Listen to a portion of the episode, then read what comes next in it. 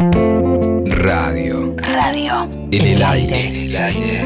Y el argentino cada vez más está necesitado de hacer, es decir, de participar. Badía. Yo creo que si uno no pasó al pedo por la vida, Hay voces si uno no, no vivió solo para el ombligo de uno que hicieron la radio. y para satisfacer su ego solamente, yo voy a vivir en vos. Juan Alberto Badía.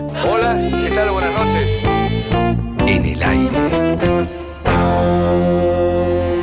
Siempre.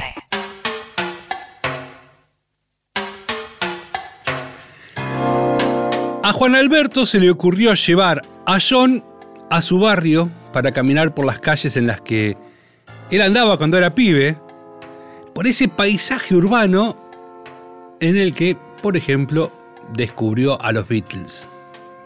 ¿A dónde vamos? preguntó John mientras subían al tren. Vamos a Strawberry Fields, le dijo Juan, medio canchero. John aceptó la propuesta con la cabeza y clavó la mirada en la tapa del disco de Gardel que le había regalado hacía minutos Juan. Y así el tren Sarmiento empezó a moverse y a alejarse de Plaza 11. Juan estaba continuamente en un trance, estaba con John Lennon en Buenos Aires, ahora arriba del tren Sarmiento, era un delirio, era un sueño, en realidad superaba el sueño. Él solo quería entrevistar a John Lennon. Y ahora lo tenía al lado de él, en el Sarmiento, yendo a Strawberry Fields, decía Juan Alberto. Así que Juan empezó a imaginar esa escena que en minutos dejaría de ser el futuro para convertirse en su presente y ya se veía con John Lennon caminando por las calles de Ramos Mejía. Y recreaba en su cabeza aquellas reuniones con los amigos para escuchar los discos. La polémica que se armó el día que escucharon el álbum blanco. Se acuerda que lo escuchó con sus amigos en la cabina de música del Club Estudiantil Porteño. Es más, casi se agarran a piñas discutiendo por el álbum blanco. Porque resulta que Daniel Gritini dijo que estos tipos, por los Beatles, se habían vuelto locos, que era un desastre el álbum.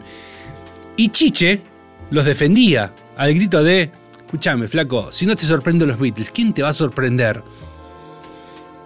Y Juan Alberto, lógicamente, lo último que haría era atacar a los Beatles, así que ahí estaba la polémica.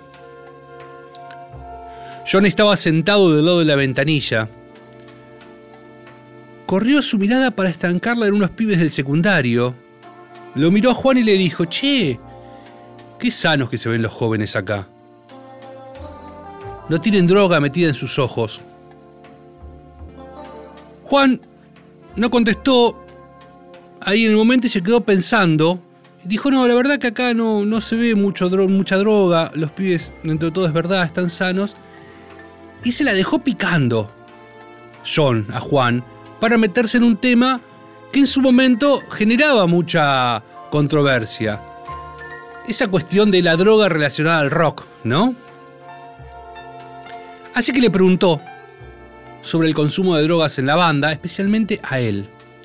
John aceptó la consulta, es más, le hizo una crónica sobre eh, qué droga probó primero y cómo avanzó su convivencia con las drogas, y le contó que incluso probó el LSD por un dentista, y que la banda también estaba pasando por un momento de transformación cuando empezaron a consumir LSD porque ya habían dejado de tocar en vivo, hicieron Sgt. Pepper, armaron la película Gira Mágica, hasta dieron con el Maharaji y ahí reemplazaron las drogas. Esto es lo que cuenta John Lennon en aquel viaje sobre el tren Sarmiento hacia Ramos Mejía.